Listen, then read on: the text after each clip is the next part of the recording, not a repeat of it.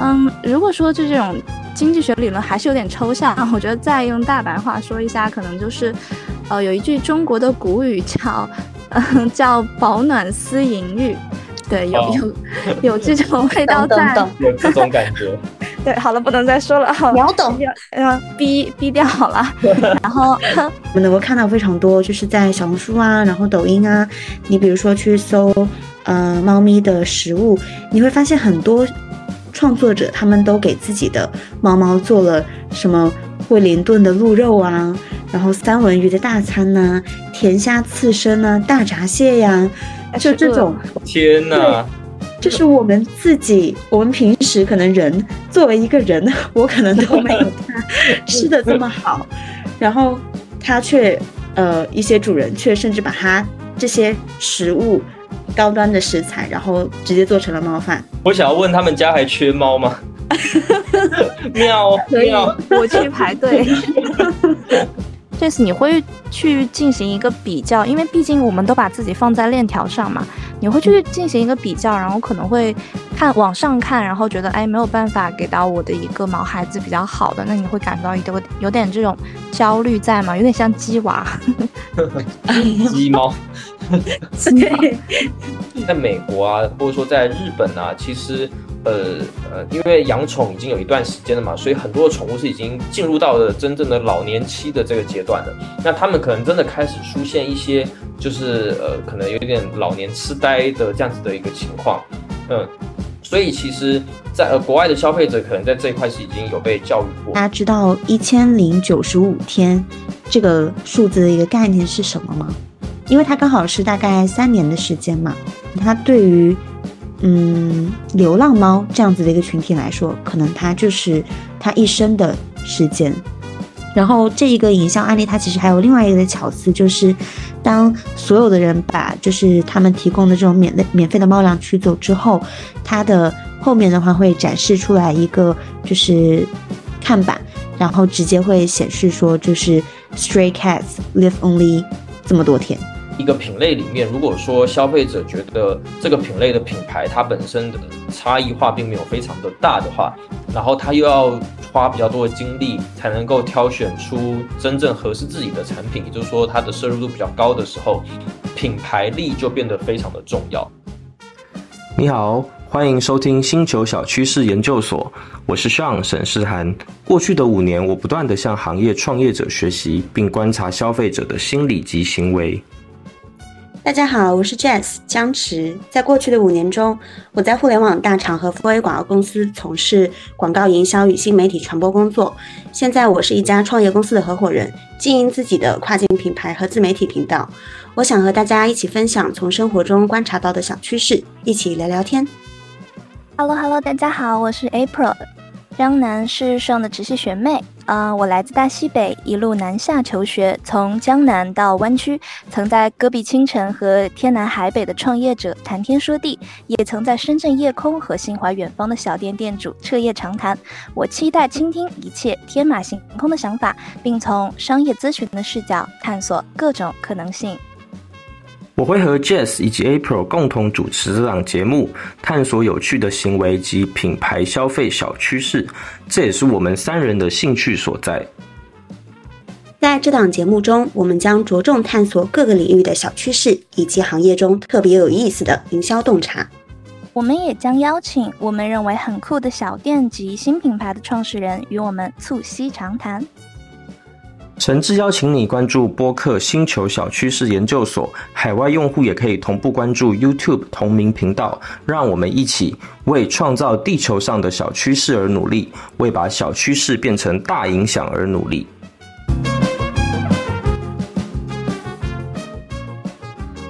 欢迎回到星球小趋势研究所。嗯，我们第一期的专题呢，主要聊的是宠物行业。那在上一节，我们其实大概的跟大家去科普了整个宠物行业它有哪一些细分的领域。然后我们特别聚焦在上游的一些繁育，然后还有这个交易的环节，可能有一些不太人道的地方，以及我们看到的一些比较好的一些作为，还有我们期望说未来整个行业可以朝怎么样的一个方向去改变。那这一节开始呢，我们将正式的去进入宠物的食品还有宠物的用品等等的一些呃，可能更贴近我们饲主呃平常会接触到的这些消费领域来细细的跟大家聊。呃，那从宠物的食品来说呢，它大概会有几个阶段。其实最一开始的时候，可能就是一个比较放养的阶段，就是呃，我们可能就给猫狗吃一些呃我们的剩饭剩菜。那可能也不太会去注重说，可能猫狗的天性可能是更喜欢可能吃一些肉类啊、蛋白质啊等等。我们大概就是我们吃什么，我们的猫狗就跟着吃什么。那到后面慢慢的就是呃，从呃西方国家那边开始有所谓的呃猫狗粮的诞生，那是一个类似这种通化粮、风干粮的诞生。呃，然后到后面的阶段，也就是说大概是近五年开始。呃，我们呃消费者也好，或者说我们的这些厂商也好，开始去真正去重视说，怎么样以一个更加科学的方式来去尽量的去顾及到呃猫狗它平常的日常的营养所需。然后到现在最新的一个阶段呢，其实就是会有一些功能性的粮食或是处方粮的出现，能够更加针对的去，比如说你家的猫猫狗狗可能比较容易。呃，拉肚子啊，或者说可能意思是一些敏感的体质啊，呃，或者说，猫咪跟狗狗在不同的年龄阶段可能会面临到一些不同的疾病，那针对这些身体的因素，会有不同的呃功能性的或是处方粮来去呃帮助饲主更好的去照顾到自己的毛孩子。对，所以我们发现，在食品上面呢，基本上已经就是完成了一轮消费升级。那其实我们呃。进一步去细想，我们会发现宠物的用品啊，还有宠物的方方面面，其实好像都蛮符合这个升级的概念的。这一点的话，April 你怎么看？我是觉得听了刚刚上分享的，就是呃，宠粮从一开始就是我们吃什么它吃什么，像过渡到现在，像呃自己去做一些粮食，包括一些功能粮、处方粮，它这个。一步一步往上走台阶，让我想到了就是那个马斯洛的需求层次理论。虽然感觉是呃有一点点不太契合，但是大框架上感觉是和它的这个消费升级还是不谋而合的。但如果我们把视野再放大一点，先从这个宠粮的里面抽出来，确实放眼整个宠物行业，也能感觉到这个马斯洛的巧思，它确实这么多年了，还是能够一直应用在上面。呃，我简单说一下马斯洛的就是这个需求层次理论吧，就是他会将人类的需求像阶梯一样，从低到高分成五种，分别是生理需求、安全需求、爱与归属需求，也就是一个社交需求，再往上是尊重需求和自我实现的需求。如果说西方经济学理论可能就是或者说从经济学角度上来讲，可能有一种叫经济基础决定上层建筑这种感觉。嗯，如果说就这种。经济学理论还是有点抽象，我觉得再用大白话说一下，可能就是，呃，有一句中国的古语叫，嗯，叫“保暖思淫欲”，对，有有有这种味道在，有这种感觉。对，好了，不能再说了，秒懂，要逼逼掉好了。然后，对我是觉得，如果把它放眼在整个宠物的行业的话，我会有这种想法。嗯，首先。生理需求的话是咱们要吃饱穿暖，就是对于宠物来讲，可能就是它们要有宠粮，不管是宠粮里面可能会套一个小三角，就像刚刚上提到的，从呃从第一阶段过渡到第四阶段，就是吃功能粮这个阶段，然后但它总归来还是在吃东西吧，所以说它为了满足第一层是这个生理需求。再往上升的第二个阶段的话，叫安全需求。安全需求的话，呃，对于宠物来讲，可能就是它的一些健康医疗，它就是一个蓬勃发展。就像我，嗯，之前上上上一上一个 part 提到的，就是蒙牛创投，它投资的也是一家宠物医疗的一个公司，也能够看到它这个呃需求也是逐渐慢慢被人在看到。然后再进一步过渡，呃，到这个社交需求，也就是爱与归属的需求，可能就会诞生一些宠物的呃玩具，包括像一些呃嗯比较自动化的玩具啊，然后带有一些科技感的呀，这种玩具也是一个呃为了实现它的宠物的本身的爱与归属需求。然后再往上一层的话，尊重需求。呃尊重需求的话，我就会想到是呃宠物美容啊。宠物美容，然后宠物摄影，宠物摄影里面还会有，就跟人一样，摄影的时候，像我们可能要穿一些正装啊，艺术装、艺术呃艺术装啊，然后去照一些美美的照片吧。对于宠物来讲，他们会有这种定制的服饰，然后而且真的好好看，他们是那种定制的一种汉服，然后是根据宠物一比一定制的。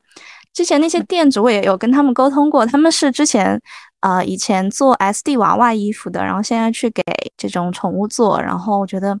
也是一个非常有趣的一个现象和趋势。然后在这一层里面，我还想到一个点，就是宠物社交。呃，不管是呃我们像呃 Jess 刚刚有提到的，嗯，就是之前之前那个 part 有提到的。好像是就是有有这种呃小的这种宠物社团，大家会呃聚成一个小群体的，因为我们都有相似的爱好，我们都爱宠，所以说我们聚在一起也确实是满足了一个社交的需求。然后再往上一层的话，最终可能就是一个嗯自我实现需求，这可能有一点点。空或者有一点点玄学，但确实是我也有有看到，像国外吧，会有拿宠物作为一种精神疗法的媒介，然后让宠物反过来来治愈人类。然后我觉得对于宠物来讲，它可能就是一个自我价值的一个最终实现。然后我觉得虽然嗯虽然有一点点玄学，但是我还是蛮期待的。我觉得宠物它作为一个嗯。陪伴人们的伙伴，然后也是能非常给予人温柔和力量。如果有这种体验课，我还是蛮愿意去尝试一下的。跟大家分享一下，就是作为一个呃互联网人，我所知道的，我们在网上广为流传的一个猫咪喂喂养的一个鄙视链。嗯，一就是最低端的话，其实嗯是我们刚刚上分享的，就是它是以人吃什么。然后宠物就吃什么这样子的一个呃范式，之所以说它是最基础的呃原因的话，一个是它的一个成本很低嘛，但是它的一个缺点也是显而易见的，就是其实像猫猫狗狗它们都不适合去吃加了盐的呃这样子的一个食物，会加重它们一个肾脏的负担，所以这个其实是最成本低、方便，但是同时可能对猫咪的身体的伤害也比较大的一种食物，然后。呃，网上的第二个，嗯，大众的一个选择的话，其实是呃一般的一个猫粮宠粮。其实这一块的话，嗯，比如说我们市面上非常多的，嗯，淘宝上一搜猫粮狗粮出现的那一些销量非常高的，其实它就是呃这些猫粮宠粮里面的。然后呢，呃，这个鄙视链的第三环就是渴望，它的话是来自呃，应该应该是美国还是加拿大吧。主要就是以这两个区域的一个猫粮跟宠粮为，呃，比较主流的，就是高端猫粮。我们目前的一个认知。然后第四个就是在这个环节里面的话是 ZV 巅峰，然后它的主粮包括它的一些罐头都是，嗯，大家公认说就是对于猫咪的一个身体非常好，然后呃质量也是非常好的一个品牌。然后再往上的话，就是我们不以这种干粮，而是。它是直接是直接是就是肉的一个冻干，它是通过一种冻干的这样子的一个技术，把直接的肉加工成就是宠物呃可以吃的这样子的一个冻干，所以它其实是直接以肉的一个形式存在的。那这个的话也是呃在这个环节上面就是更低进的一层。那更好的一个选择的话，可能就是湿粮，因为其实呃像猫猫它普遍会存在一个就是不愿意。呃，喝水的一个情况嘛，那湿粮的话，它其实在提供日常的营养所需的情况之上，呃，基础之上，它还能够给猫提供一定的水分，所以其实湿粮的话是这个鄙视链更上面的一个就是嗯选择。那再往上的话，其实就是自制猫饭，呃，我们能够看到非常多，就是在小红书啊，然后抖音啊，你比如说去搜呃猫咪的食物，你会发现很多。创作者他们都给自己的猫猫做了什么惠灵顿的鹿肉啊，然后三文鱼的大餐呐，甜虾刺身呐，大闸蟹呀，就这种。天呐，就是我们自己，我们平时可能人作为一个人，我可能都没有 他吃的这么好，然后他却呃一些主人却甚至把他这些食物高端的食材，然后直接做成了猫饭。我想要问他们家还缺猫吗？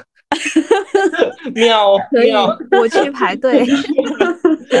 然后现在其实呃也出现了一个更新的一个概念，叫做生骨肉。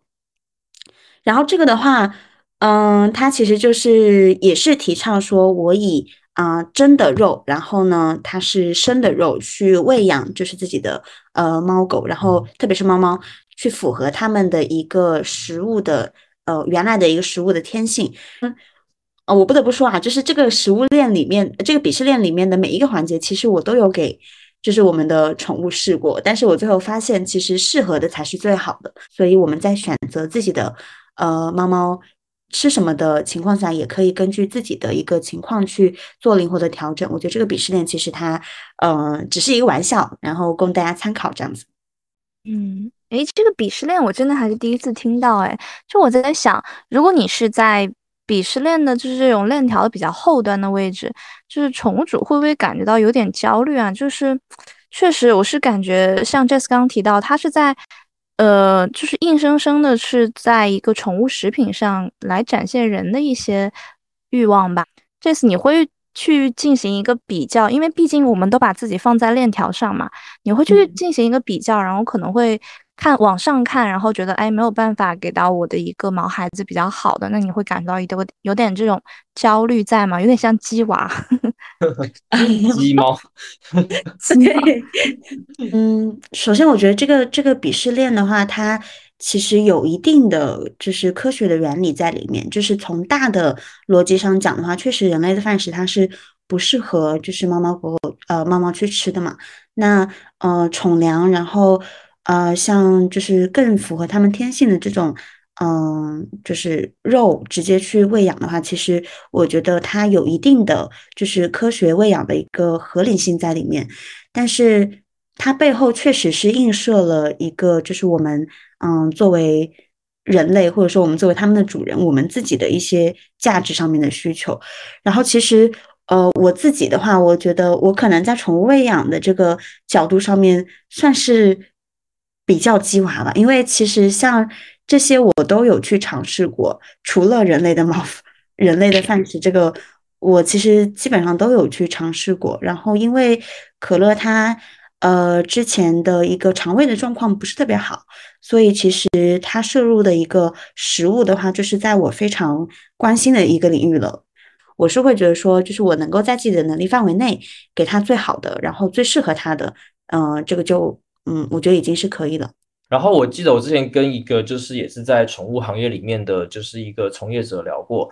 嗯，就是他们的话主要专门做的就是嗯猫粮，他们基本上是不太做狗粮。然后当时我就问他说，为什么你会以猫咪的这个品类来切入呢？他就说，因为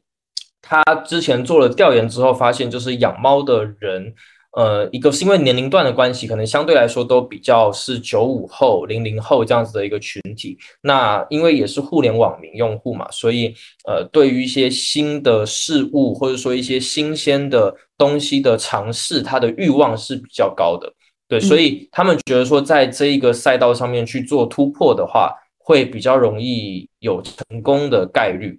对，所以我觉得这个就很好的去映射了他的洞察，就是像呃 Jazz 这个养猫的这个人群，确实你也尝试过了非常多，可能你以前也不太会想象到说，哦，原来我会为了我家的这只猫咪，然后我去可能又给它自制猫饭呐、可能又给它去煮各种各样的什么鸡胸肉啊、虾子啊，然后可能甚至有还有一些生骨肉的尝试啊，等等等。哎，那现在的话，就是 Jess，你给自己家里的英短吃的是呃有有特别说哪一个牌子的猫粮吗？或者说它是怎么样的一个呃卖点，会让你就是说现在就给家里的这一只英短呃一直去吃这一个品牌的猫粮？然后你预估的话，就是可能你现在每个月在这个猫的饮食上面的话，你大概会花多少钱呢？呃，我先分享一下，就是我之前给可乐挑选宠粮的一个进化之旅吧，因为真的试过非常多可行的方式。然后，嗯、它因为因为我不是就是直接呃购买可乐，或者说呃从小陪伴它的，我是它的第二任主人。第一任主人的话，嗯、是我之前的一个老板。然后呢，呃，他是因为就是自己的儿子特别喜欢养猫，所以他呃养了猫，但是呃因为儿子要上学了，然后没有办法照顾，所以他最后决定就是还是替他找一个就是更有时间跟精力，或者说更喜欢这个小动物的一个人去照顾。那刚好的话，我特别喜欢蓝猫，所以就呃我就成为了可乐的第二任主人。那嗯，可乐的话，就是他一开始的时候来我们家的时候。呃，他就是吃的是 Go 这款猫粮，然后其实，在二一年的时候，我相信大家可能呃关注宠物行业的话，都会知道说，在二一年的时候，Go 其实出现了呃一些就是品控或者说产品质量上的一些问题，然后所以在那个那个阶段的话，我是呃非常担心，然后就。呃，想要给他去换猫粮的，但是并不知道要怎么去换。那刚好那个时候，其实可乐他也出现了一些便秘的情况，然后非常的严重，甚至他上厕所的时候会便血。所以这个时候，我们就把他带去了医院去看。那那个时候医生推荐的话，就是给我们推荐了皇家的猫粮，然后它是有皇家的处方粮，嗯，它是专门针对就是有呃消化道呃问题的一些猫咪的。这样子的一个处方粮，所以我们就用那个用了一段时间。因为可乐它每一次因为便秘去医院的话，真的就是几千块钱，立刻秒没。所以我觉得，呃，与其说宠物遭罪，然后我们糟心，然后呢还要花那么多的钱，不如就是在日常的过程当中就给它吃好一点的猫粮。这样子的话，它也比较开心，那我们也比较放心。同时的话，它陪伴我们的时间也更长。然后我现在比较担心的一个问题是，就是等他，呃，上到七岁、六岁之后，那他会不会就是有，嗯，比如说，呃，需要一款适合老年的，嗯，这个阶段的一款猫粮？我其实现在在市面上没有找到，呃，特别合适的。对。然后关于花多少钱这个的话，嗯，因为我每次买渴望的都是买大包，就是五点四千克的那种，大概吃。两嗯两个月吧，然后加上我平时会给它喂一些像什么化毛膏呀、软磷脂啊，然后洁牙棒啊、猫草这些的话，零零总总我加我觉得加起来可能大概四百块钱每个月吧，就是花在它吃的这个方面。OK，所以其实我们会发现，呃，挑宠粮其实是一个怎么说技术含量非常高的一件事情，特别对于这种新手的爸妈来说，嗯。因为其实就我们自己的观察，就是说，如果想要真正去满足自家爱宠的的这个习性，然后去挑到一款比较好的猫粮的话，它大概需要满足五大痛点。这五大痛点其实也可以给呃一些行业的从业者一些参考。呃，首先的话是适口性，就是呃，比如说我家的猫咪或狗狗在吃的时候，我我的主人的主观感受就是。嗯，他们是不是咬的不会说太吃力、太费劲啊？或者说可能就是吃起来真的很香的那种感觉，就是我们适口性的需求。那再来就刚 Jess 提到，就是呃他家的英短其实一直有便秘甚至血便的一些情况，那其实是肠胃道消化的部分。然后呢，其次呢就是所谓的营养配比。对，那这一块的话，可能就是我们需要去看这个配料表。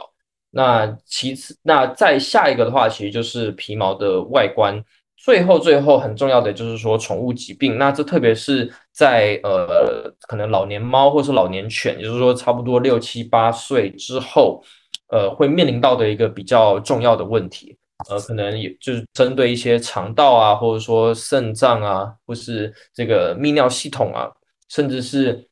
呃，最近一个比较呃，怎么说比较新的一个领域，就是开始会有人去关注这个老年痴呆猫狗这样子的一个情况。上回就是呃，我跟 April 还有 Jess 我们在研究这个宠物食品的时候，就也发现了这一块。呃，特别是说在国外啊，在美国啊，或者说在日本啊，其实。呃呃，因为养宠已经有一段时间了嘛，所以很多的宠物是已经进入到了真正的老年期的这个阶段了。那他们可能真的开始出现一些，就是呃，可能有点老年痴呆的这样子的一个情况。嗯，所以其实，在呃国外的消费者可能在这一块是已经有被教育过的，但可能在国内来说的话，可能下一步就是要让国内消费者去意识到说，呃。中老年人可能会有一些潜在的这个疾病需要我们去照顾。确实，这个领域在国外可能会，呃发展的更久一点，然后大家的消费者教育也可能会更多一点，所以说大家购买的就是积极性也会更高。在这个领域的话，其实。嗯，就是这个雀巢 Purina 在智利领域是有很多的这个专利啊，然后也深耕了很多年，然后在国外它的一个消费者教育也是由这个公司很很早之前就开始做了，因此它是一个比较有先发优势的品牌。像我们经常在国内听到的这个冠能，就是 Pro Plan，也是这个雀巢 Purina 旗下的一个呃宠物的食品品牌，嗯。对比一下美国和中国，美国的一个宠物市场是比较成熟的，然后它的关于比如说大脑啊、智力相关的产品销量是远远高于国内的。嗯，也就是说，这个卖点，如果我们把中国看作是中国的一个宠粮市场，看作是美国市场的一个初级阶段的话，我们确实能够看到它这个，如果说就是关于智力呀。大脑啊，这方面呢是有长期来说是有需求的，并且在国内还是很多很大程度上是没有被消费者所意识到的，或者说国内的一个需求还没有饱和。然后，如果是从猫和狗的角度上来看的话，呃，国内的话，呃，冠能对这个大脑啊、智力啊相关的产品确实主要集中在狗粮里。嗯，确实，大家可能能在平常感觉到，嗯，狗狗可能会在外面大家一起散步的时候，觉得，呃，金毛如果能帮我拎袋子，或者说我的，嗯，我的拉布拉多能够去帮我接个飞盘，那看起来就很酷。但是猫猫的话，大家会觉得我家的猫主子在那里笨笨的，然后在那里发呆，然后在那里。就是拿来就来蹭我，我会觉得啊，它好治愈。我并不会期望着啊，我的猫来跟我接一个飞盘 这样子的。所以说，确实国内它的一个嗯，大脑智力相关产品还是集中在狗粮多一点。然后还有一些比较有趣的点，就是嗯，关于脑部的产品，更多程度上是集中在国内的一个老年犬。然后它这个老年犬的一个智力赛道，确实是已经被冠能所彻底占位了。大家也能够看到专业的，呃，宠物医生推荐，包括一些口碑传播，都是去推荐冠能的产品。而且很大程度上，我感觉是国内的，呃，品牌还没有把这一个点作为一个发力点吧。我是觉得不仅仅，嗯，就是你等到你的狗狗，嗯，可能智力有一点衰退了，有一点。减缓了，可能有点老年痴呆的迹象了，大家才会去考虑吃这种功能粮。但其实，在嗯狗狗的一些呃初级阶段，像幼龄犬的时候，可能也可以去提升它的一个嗯大脑的机敏度啊，包括一些反应的速度，这些也确实能够去发掘。客户咱们的一个 lifetime value，比如说就是长期从幼年犬到成年犬到老年犬，就是整体一个生命周期都是有能开发新品的这个呃机会在的。然后其次的话，我觉得在看国内国外这些对比之后，觉得可以借鉴国外的一个点，就是这种打包销售的一个概念。比如说他在提供干粮、湿粮外，也可以去开发一些罐头啊。然后一些补充剂可以去进一步提升这个客单价，并且能够去提高在这个领域的一个权威性和一个竞争性的壁垒。突然想补充一个小点，因为觉得我们刚刚是从这个脑部发育和防止痴呆这个角度上来来讲，但其实如果我们聊这个概念的时候，消费者一听到这个概念，或者说我们。就对这个领域没有很深了解的人，一听到这个概念，他们到底是怎么去认知我们提出的这个词儿呢？就是我觉得这个也会去影响我们这个产品和品牌未来的一个定位吧。比如说像我刚刚提到的，可能对于宠物，如果和大脑连接起来，可能就是一个嗯生命链条。比如说，而它的功能性也可能是一个呃逐级一个。逐级递增的一个试探，比如像提升，就是去提升它的一些记忆力，然后它的一个大脑的机敏性和反应速度。然后这种的话就不一定是大龄犬，也不一定是老年犬，就幼年犬也其实也是可以的。然后进一步，宠物越长越大，可以是有预防的作用，比如说去防止它，呃，大龄犬的一个老年痴呆和防止一个认知障碍。就像我们现在防止自己就是呃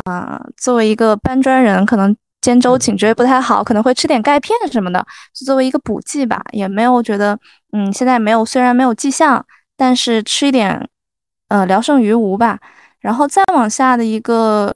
感觉是改善，可能是呃我的狗狗或者我的猫猫已经。呈现出一个不同于，就是已经已经不如咱们的同龄的犬和猫了。此时感觉是需要有一点改善的这种呃作用在的。到最后的话，可能就是我的狗狗真的被诊断出了一个老年痴呆。这个时候听到宠物医生的建议是需要去吃一些有针对性的粮食，然后去改善一个智力的障碍。这个以后这个阶段的功能性粮食感觉更多侧重在。药品方面了吧？但这四个四个阶段，我是觉得，对于咱们这些创业者，或者说对这个呃宠粮的这种嗯脑部发育这个赛道有一点兴趣的小伙伴，我觉得这四个赛道都是很好的一个切入机会啊！而且在国内来说，它确实呃还没有达到一个饱和的状态。我觉得如果有想法的话，嗯，也是可以去适当考虑的。我会发现，其实。嗯，整个宠粮啊，就宠物食品啊，它从一开始就是可能比较粗放的，就是说我让我的毛小孩吃得饱就 OK。慢慢的，消费者以及这个品牌方都会开始关注比较科学喂养这样子的一个概念跟一个趋势。然后到后面，因为有这个老老年猫、老年狗的出现呢，可能有一些各式各样的这个疾病也也诞生了嘛，所以嗯，可能就会开始去关注一些处方粮，然后开始去针对一些疾病。呃，去给出一些方案，然后到最后，最后就是开始去关注可能呃，猫咪跟狗狗它们在智力发育的这个层面，呃，甚至可能呃，在美国的话，呃，还有一些更新的概念啊，就是说。可能会透过吃东西来帮助自己的猫咪跟狗狗更加的快乐，包括其实我们人类也会透过一些食疗的方式去，可能多吃一点，就是可以增加快乐素的一些食物啊，让我们整天的心情是处于处在一个比较高的水平。所以这些其实都是呃宠物食品的一些所谓的品类趋势。在宠粮方面呢，就是呃，国内的很多品牌方也做过，就是一些让我觉得非常有意义的一些营销活动。我其实自己有看过非常多，呃，我有被触达到吧，就是很多的那种啊宠粮的一个广告，然后其实让我能够看到这个广告的当下，然后就去想要了解这个品牌的呃几个比较成功的广告，我可以跟大家分享一下。嗯，第一个的话是我看到有一个。诶，高爷家的一个那个加餐计划，然后，呃，我我我首先想要问一下，就是大家知道一千零九十五天这个数字的一个概念是什么吗？因为它刚好是大概三年的时间嘛，可能不到三年。然后这样子的一个时间的话，其实很多人是，比如说高中毕业，然后，呃，可能大学几年，然后刚上班几年。就是这样子的一个时间段，它其实，在我们的人生当中是非常的短暂的这样子的一个时间段。那其实它对于，嗯，流浪猫这样子的一个群体来说，可能它就是它一生的时间，因为很多的流浪猫，它们可能，嗯，一辈子平均下来的话，就是只能活一千多天。所以我觉得。嗯，这一个数字的话，其实它是非常痛心的，让人痛心的。那高野家他其实做了一个，就是针对流浪猫的一个公益活动，让我觉得这个品牌真的非常的有温度。他在呃，就是一个地铁站，杭州的一个地铁站里面去，嗯，把那个一整面的墙都贴满了猫粮，就是一千多袋这样子的一个猫粮，然后方便路过的人他。嗯，如果觉得有需要，或者说，比如说他小区他回家的路上刚好就有流浪猫的话，那他就可以免费的直接从墙上取走一袋高爷家的这样子的一个猫粮，然后去喂给就是这些流浪的一个小猫，然后帮助他们就是挨过这个冬天，或者说帮助他们就是吃上一顿饱餐，然后能够积蓄更多的能量去生活下去。然后这一个营销案例，它其实还有另外一个的巧思，就是当所有的人把就是他们提供的这种免费免费的猫粮取走之后，它的后面的话会展示出来一个就是看板，然后直接会显示说就是 stray cats live only 这么多天。所以其实我觉得这个概念它是非常的好的，然后也体现了就是高野家他们自己的一个关爱宠物、关爱流浪猫的这样子的一个呃品牌的呃。社会责任吧，我了解了，就是这个高野家的品牌之后啊，我又去看了他们其他的一些广告，有另外一个我也觉得非常的好，就是能够在营销这个这个层面，就是跟大家去探讨一下的。嗯，这个新的案例的话，它是关于说，嗯，它的主题是吃的不好就捣蛋，就是说，如果嗯你不给自己家的猫猫吃的更好，它们可能就会。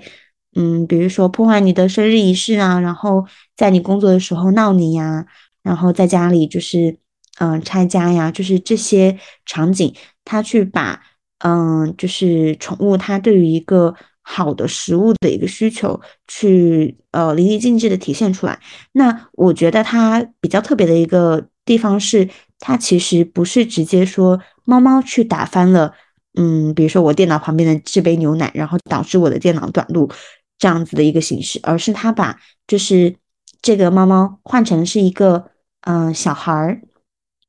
就他非常直接的反映出来了，其实我们养宠的一个人跟就是自己的宠物的他的一个互动，其实是比较亲子视角的。那嗯，最后再跟跟大家分享的一个是嗯纯从营销的一个角度去看呢。呃，这个的话就是皇家的他们的一个 case，叫做“猫的小事都是大事”。其实我看到这个 slogan 的时候呢，我就已经觉得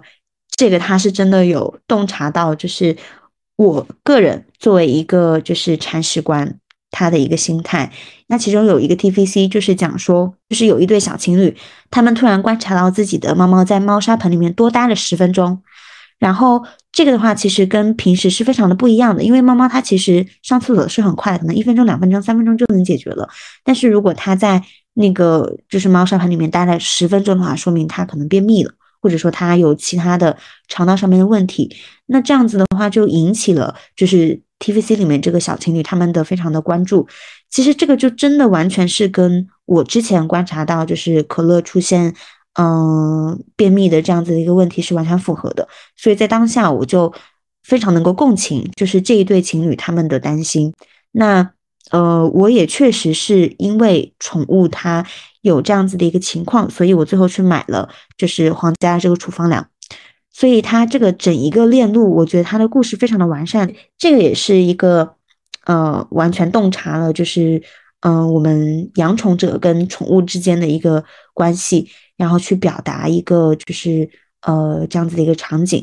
然后再配上这个 slogan“ 猫的小事都是大事”，其实就能够帮助我们去看到宠粮这个呃赛道里面它更细分的一些卖点，能够跟大家去进行一个分享。